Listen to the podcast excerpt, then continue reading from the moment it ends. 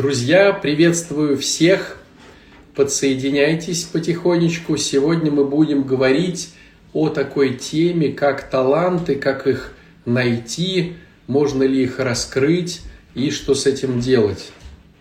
Вот, поэтому поговорим, подумаем. И, как обычно, давайте, подключаясь, пишите, из какого вы региона и как слышно, как видно, чтобы мне понимать, как работает сейчас э, у меня интернет, чтобы пододвинуться, отодвинуться громче, э, тише.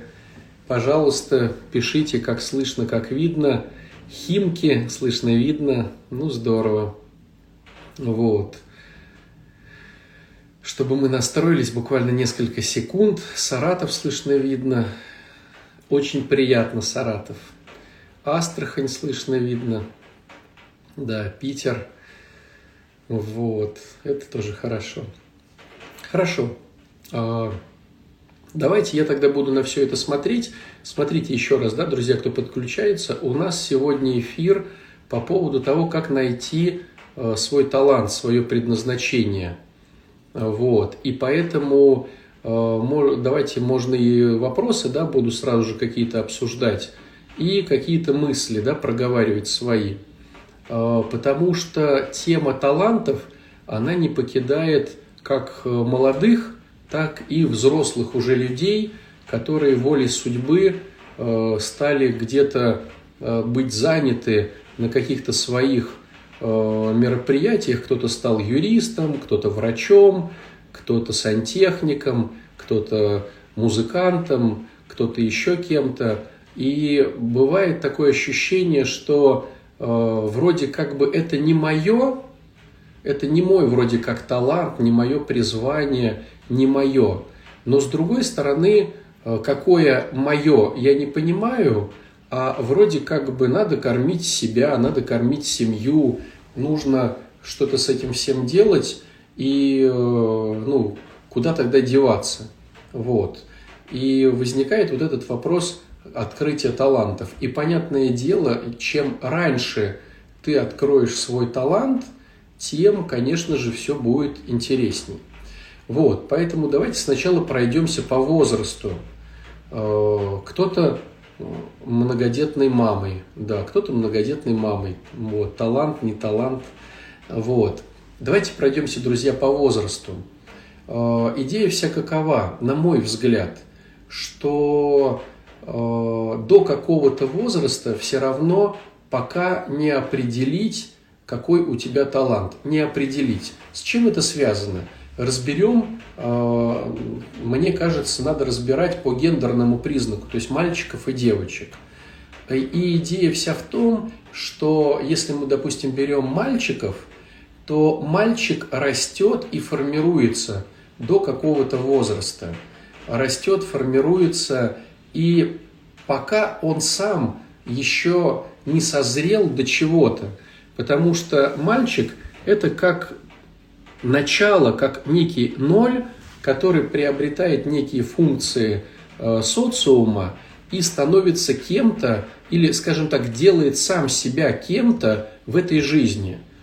И если посмотреть на э, коэффициент инфантильности э, нашего да, молодого населения – то в принципе э, вот э, с нашего, ну с моего возраста, да, мне 46 э, лет, в моем возрасте в 18 лет это были еще дети, а вот в 21 год, в 22 это уже взрослый человек.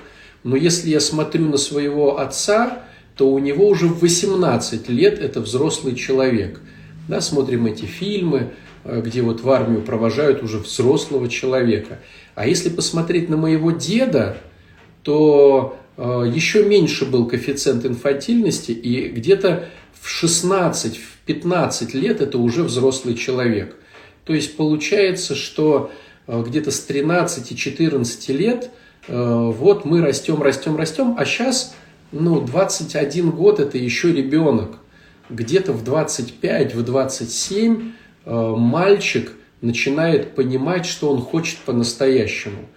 В чем минус? Минус в том, что в институт поступают в 17 лет, да, там 18. И поступив в какой-то институт, к сожалению, потом понимают, что либо это не мое и уходят из этой специальности, либо уже так все закрутилось, что э, вроде как бы невыгодно бросать, невыгодно с этим всем как-то вот прощаться, и вроде как бы надо в этом остаться. Э, что происходит у девочек? То есть, грубо говоря, мальчики до лет 25-27 все равно будут определяться – со своими талантами. Они будут сначала хотеть одного, потом хотеть другого, потом третьего, потом пятого, а в результате где-то к 27, ну да, вот там будут раскрываться. Что говорить о девочках? По идее, по-хорошему, девочки уже изначально являются чем-то или кем-то, в отличие от мальчиков, которые являются неким нулем, от которого они растут и формируют свой характер – там э, свои какие-то претензии к миру, да, амбиции. Девочки уже изначально э, являются кем-то или чем-то, да, э, какой-то талант. Но сложность заключается в том, чтобы девочки этот талант с детства раскрыть. А раскрыть его может любвеобильный родитель. Как правило, эта роль идет на отца. То есть отец раскрывает Э, свою дочку э, по факту либо методом научного тыка, либо прислушиваясь, приглядываясь, что она может, что она любит. И вот так вот развивает э, человечка маленького. Но, как показывает практика, большинство отцов не выполняют функции этой, вот, они где-то всегда заняты. А мама, она настолько замучена домашними делами, что ее задача вот просто поддерживать некий порядок, э, учебу, э, уроки. Вот. Ну да, где-то она водит на какие-то э, кружки секции, но, как правило, мама исходит, как правило, к сожалению, не из амбиций ребенка и хотелок, а из своих амбиций по их своему эгоизму. То есть надо обязательно закончить там музыкальную школу. Почему ее надо закончить? Почему не шахматы? Потому что девочка должна уметь петь. Ну окей, хорошо, ребенок там после этой школы идет в другую школу. Или надо быть гимнастом. Я была гимнастом, ты будешь гимнастом. Вот. Или там еще какая-то история. То есть, как показывает, к сожалению, практика, большинство, не все, но большинство э, мамаш отправляют Э, своих детей, реализуя свои эгоистические амбиции, а не желание ребенка. В результате что получается? Что в принципе девочки э, находятся на том же уровне э, привилегий в обществе, как и мальчики, то бишь ни на каком. То есть одних родители заставляют что-то делать, других заставляют что-то делать. По-хорошему мальчик в идеале должен попробовать все, очень много, чтобы понять, что ему действительно нравится. Вот. А, батюшка, у вас есть расписание служений в храме? Расписание служений, когда вы служите утром, днем и вечером. А, расписание служб вы имеете в виду. Да, у нас на сайтах наших, э, зайдите ко мне в Инстаграм, все увидите. Вот. А, получается, что мальчик в идеале должен попробовать все и понять потом где-то там к 25 годам, чем ему хочется заниматься. А девочка, по идее, мы прислушиваемся, приглядываемся и все точнее точнее не свои амбиции в ней э, реализуем, а ее, да, какие-то. Но, в принципе, из-за того, что вот такого не происходит, дети выходят в мир там, к 22-25 годам, 27 годам, вот, э, на самом деле запутанные уже, на самом деле не понимающие, что им на самом деле хочется. То ли это хочется маме, то ли это хочется папе, то ли, может быть, это мне хочется. Ну, такая запутанность. И только избранное количество людей действительно занимается тем, чем а, они прям вот жаждут ну, такое слово мне не нравится, фанатеют, да, но все же, да, в этом контексте как бы конструктивном, чем они вот ну, в некой такой страсти, в хорошем смысле слова, они находятся, что их прям вот распирает от познавания этой э, профессии, этого таланта. Но таких э, очень мало. Э, таких, таких людей, если мы встретим, конечно, надо за них порадоваться, что им повезло. Но, опять же, повторюсь, таких очень мало. Как правило, если смотреть, там 95% это наши врачи, это наши юристы, это наши, значит, музыканты, э, сценаристы, которые неплохо вписались в жизнь, потому что уже наработали клиентуру, уважение, финансовую какую-то базу. Но сказать, что это э, цель их жизни, вроде как не скажешь. Но с другой стороны, уже там ипотеки, какие-то планы финансово реализуемые только пока через эту работу, вот, уважение только пока через эту работу. Ну и в результате человек доживает э, до каких-то седин э, в той теме, в которой э, ему не нравится. Вот. Поэтому с детьми понятно, да? То есть с детьми папе надо заниматься, мальчиков надо везде это самое, чтобы они потом выбрали. Что начинается после 27 лет? Э, что, что начинается?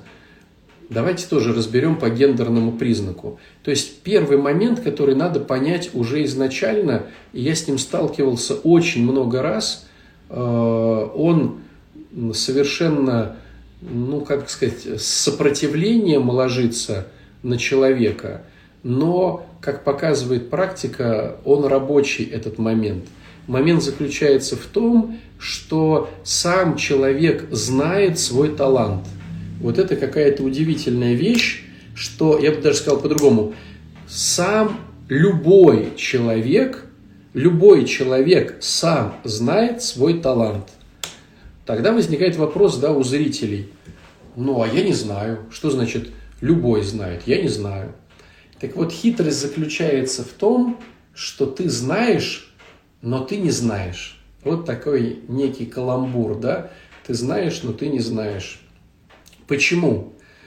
Потому что ты не хочешь знать, потому что это очень невыгодно.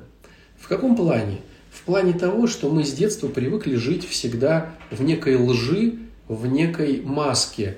Э, как вести себя правильно, чтобы получить что-то? Что сказать правильно, чтобы стало, э, опять же, выгоднее? Где промолчать? Где вот как-то что-то? То есть мы с вами э, с возрастом накапливаем некие шалушки, из которых такие рыбный панцирь, да, такой вот – но он стальной, из которого потом состоит наша некая маска, в которой мы привыкли выживать.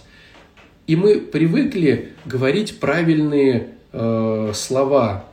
Э, там депутат, допустим, говорит, я депутат, потому что хочу всем помочь. Там директор школы говорит, я директор школы, чтобы развивать свою школу. Ну, то есть там батюшка говорит, я батюшка, чтобы построить новый храм и спасти э, души грешников. Ну, то есть мы привыкли говорить правильные вещи на людях. Кто-то позволяет себе честным быть на кухне. Кто-то не позволяет себе даже на кухне, даже во сне под кроватью подумать о честности, почему я это делаю. Но вот это вот странная наша греховная модель э, «всяк человек ложь», э, да, э, к сожалению, порой впитывается в нас настолько, что мы э, боимся признаться самим себе, потому что мы долго э, говорили об этом себе и другим людям. И если сейчас я сам себе признаюсь, то будет некий крах. Причем смотрите, как получается интересно. Мы все э, из-за своего эгоцентризма э, постоянно находимся в неких выгодах относительно этого мира. Выгоды бывают всегда двух типов. Выгоды э, материальные и выгоды ментальные, то бишь, которые не потрогаешь, да? Там уважение, э, там э, какие-то там э, какие еще моменты там профессиональные какие-то, я вот там, ну, самооценки там, да, вот какие-то вещи. Вот, их не потрогать, да, но они есть. Так вот, хитрость заключается в том, что чем старше мы становимся, тем более важны нам выгоды ментальные. Детям очень важны выгоды э, материальные, но с возрастом идет перетекание выгоды э, ментальные. И поэтому человеку с возрастом очень тяжело признать себя неправым. Потому что я прав – это здоровская ментальная выгода. Э, а вдруг я сейчас э, вот окажусь некрасивым, окажусь там неправильным, окажусь там э, не там, таким, как я себя позиционировал. И люди скажут, фу, люди э, растопчат мой имидж. И что же мне тогда делать? Мне очень важно быть правым, мне очень важно быть э, молодцом, мне очень важно быть э, таким вот хорошим. И поэтому я начинаю уже с возрастом э, делать все возможное для поддержания своего имиджа.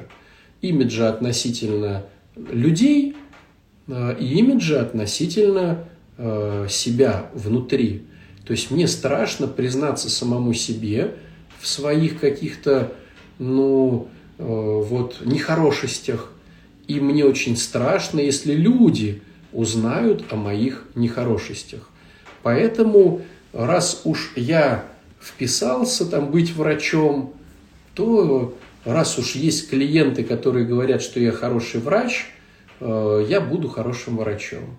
Вот. Хотя, может быть, так просто получилось. Но я уж сижу уже на хорошей должности, я уже э, имею подвязки, там могу позвонить, здесь могу устроить, здесь могу то, здесь могу все. Выбрали меня, э, женились на мне или замуж вышли, потому что я вот такой или такая. А сейчас я там мужу или жене скажу, что а я вот не такой и не такая, а я хочу вот, там, я вот бизнесмен, э, деньги зарабатываю, а хочу быть, там, я не знаю, там, садовником, батюшкой, там, я не знаю, кем угодно, лесником. И, э, ну, может это и отношения разрушить мои. Вот, люди могут отвернуться, сказать, ну, ты сбрендил.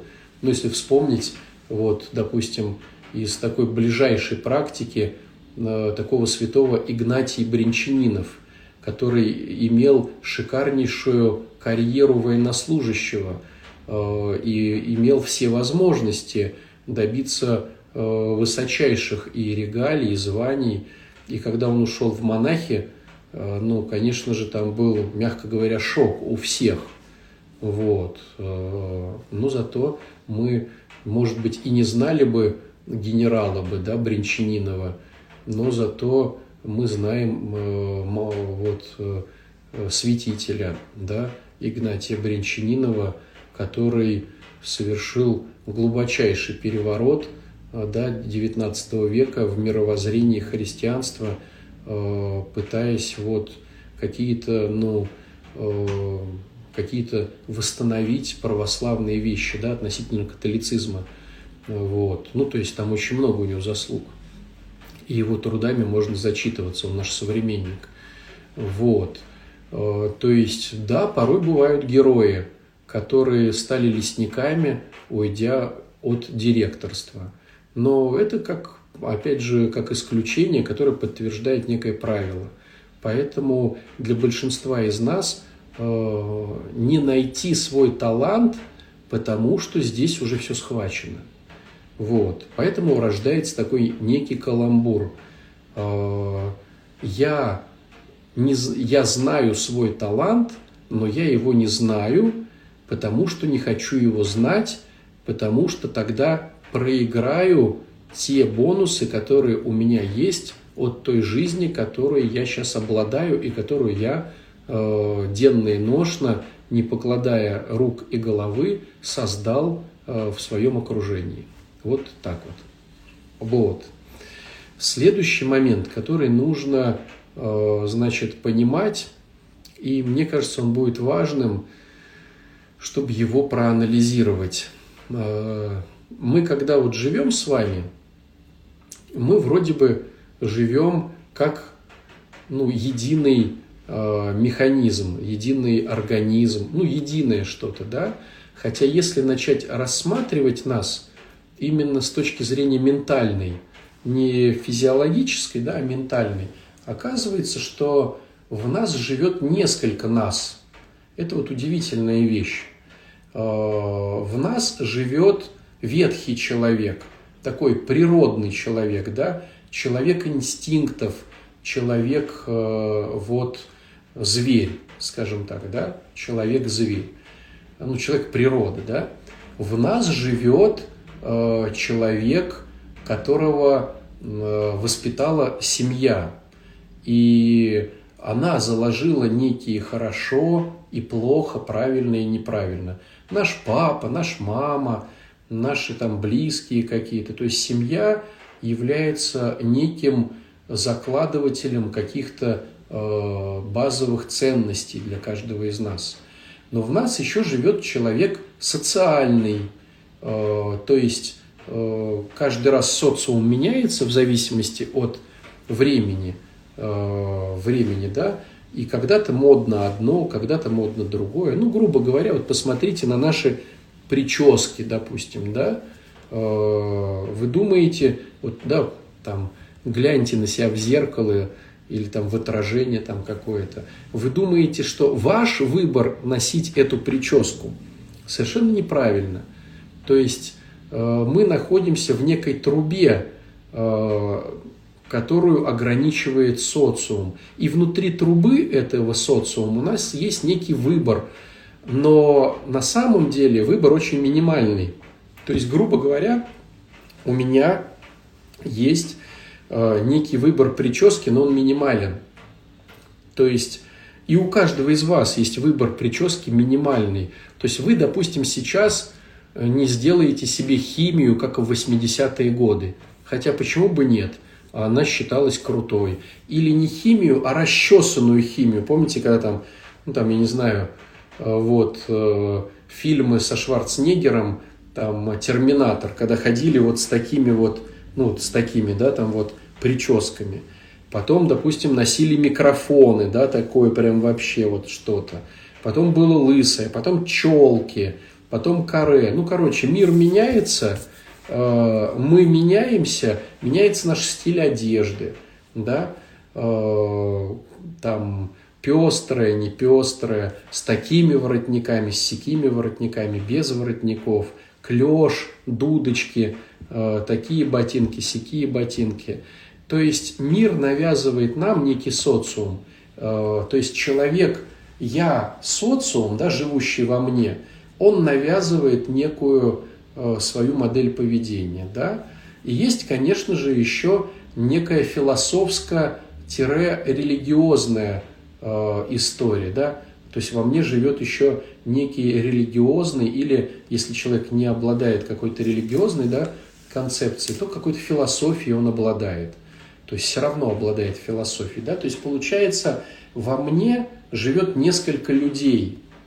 Э, есть э, человек природы, человек воспитания, человек социума э, и человек, значит, вот неких взглядов, да, философии или религии. Так вот, сложность заключается в том, что я вам расставил этих людей, которые живут в каждом из нас, по их силе голоса. То есть, к сожалению, сила голоса философии или религии самая слабая, а у христианина задача сделать ее самой сильной. Вот. А самое сильное у нас э, природы, животного. И получается, что наша идея сделать самым сильным философский или религиозный э, голос, а голос природы отнести назад. Но это в идеале, да? И вот получается, что когда мы говорим сегодня про таланты, да, когда мы выбираем талант и сидим и думаем, каким бы талантом мне обладать, то вмешивается все четыре человека – то есть в голове происходит некое, некий разговор. Вот даже сейчас, если вы меня слушаете, то просто вот на все, вот просто ради интереса отвлекитесь от меня и послушайте, сколько голосов говорит в вас. То есть, допустим, голос природы может говорить, как мне хочется в туалет, как мне хочется в туалет. Голос воспитания говорит, слушай, ну досиди, дослушай, как говорил твой папа, вот, надо все дослушивать, доделывать до конца. Голос социума говорит, ну да, я сейчас пойму, э, буду лучше работу иметь, буду больше денег зарабатывать, надо дослушать. Вот. Религиозный голос, допустим, говорит, ну, э, говорит священник, надо бы посидеть. Если вы э, антирелигиозны, да, ну, религиозны не в христианском смысле слова, то вы говорите, фу, какую-то ерунду говорит он. То есть получается, один голос говорит, я хочу в туалет, или хочу есть, или, о, я объелся, хочу курить, или я обкурился, или я хочу спать, или я выспался. Говорит один голос, говорит второй голос, говорит третий, говорит четвертый. И будет выигрывать тот голос, который э, самый сильный, либо будет слияние нескольких голосов. Тогда они будут давать э, некую, ну скажем так, силу относительно других. И сложность заключается в том, что у нас вот эта вот история идет постоянно. Вот. В психологии называется радио. Радио, которое играет круглый день. Помните, как э, в советское время, ну, вообще в те далекие времена, были некие радиоточки на кухне. То есть ты ходишь, бродишь, а там маяк играет что-то. Ты можешь к нему прислушаться, можешь не прислушаться, но он все равно играет. Вот так вот распределены э, наши темы. И это будет влиять на то, как ты будешь э, думать про э, свою тему с, с талантами. То есть, когда ты будешь выбирать таланты, допустим, голос социума будет говорить, да слушай, что за ерунда? Ты работаешь на хорошей работе, сейчас врачи в уважении – ты имеешь кучу связей благодаря врачам, и ты, стало быть, вот, не дури здесь, хватит слушать эту ерунду, ты занимаешься своим делом, говорит голос социума. Голос воспитания может также говорить, что если родители повлияли на то, чтобы ты был врачом, то есть им было наплевать, кем ты хочешь быть, главное, чтобы ты выжил в своей среде, и они говорили, врач это круто, и благодаря им ты стал врачом, то голос воспитания будет тоже говорить, конечно, вспомни папочку, он же говорил, что врачом надо быть, он же, умирая, завещал, чтобы ты только врачом был, как все наши прадеды и деды были врачами. Исполни волю умершего. Вот. Голос природы, допустим, говорит тебе, да не нравится мне этот врач, мне нравится, допустим, там рисовать картины. Голос природы может говорить, да?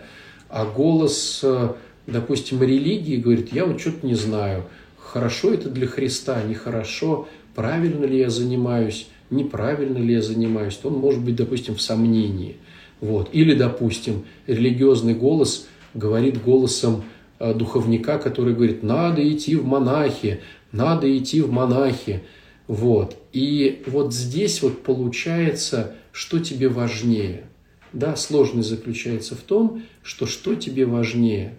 Конечно же, э, социум – это социум, но порой бывает так, что мне э, важнее заниматься любимым делом. И вот опять же здесь, да, э, может сыграть роль, того, роль возраста. Потому что когда я молодой, мне хочется всяких финтифлюшек – которые надо купить за деньги. И материальные ценности для меня важнее. А с возрастом я понимаю, что от квартиры, машины, э, брендового шматья, там, часов я вообще никак не становлюсь счастливее. Это все какая-то вот шелобудень. И мне хочется заниматься тем, чем хочется заниматься. И с возрастом может все-таки голос э, природы и голос э, религиозный – что, ну, я же, Господи, сделаю больше, если я открою свои таланты. Он может больше сыграть и дать правильный ответ. Хотя те голоса будут кричать, безумец, ты что делаешь, э, на кого ты нас оставил, Вот. Вот Катя пишет. Голос религии говорит, трое детей, живи, воспитывай их. А мои голоса говорят, люблю много, но не настолько сильно, чтобы понять, что конкретно. Да, то есть здесь, вы знаете, вот сколько я не задумываюсь над этой историей про таланты, здесь надо просто про нее думать. Но думать надо честно. А чтобы честно думать, надо учиться быть в самоанализе. Вот. Э, ну, вообще могу сказать, что да, вот у нас с э, декабря начинается целеполагание. То есть пройдет целый курс целеполагания, да, в, в Инстаграме будет э, дана рекламка, где мы несколько недель будем строить цели на следующий год.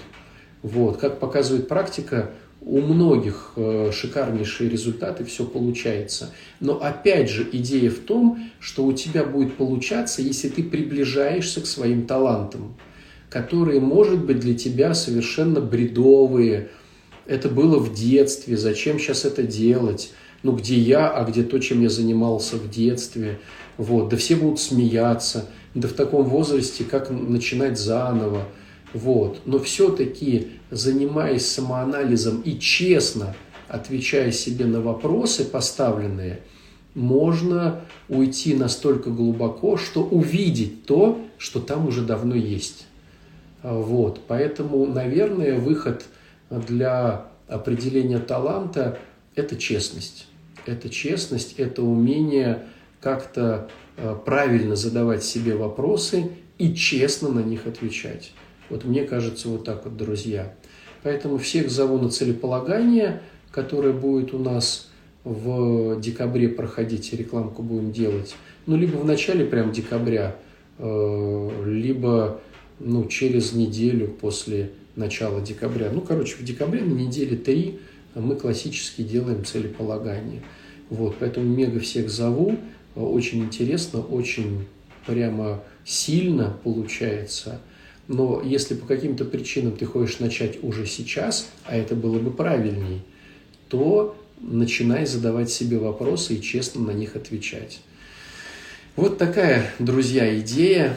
Милости просим. Надеюсь, что у вас э, с этим все э, когда-то разрешится красиво. Всего хорошего. Пока-пока.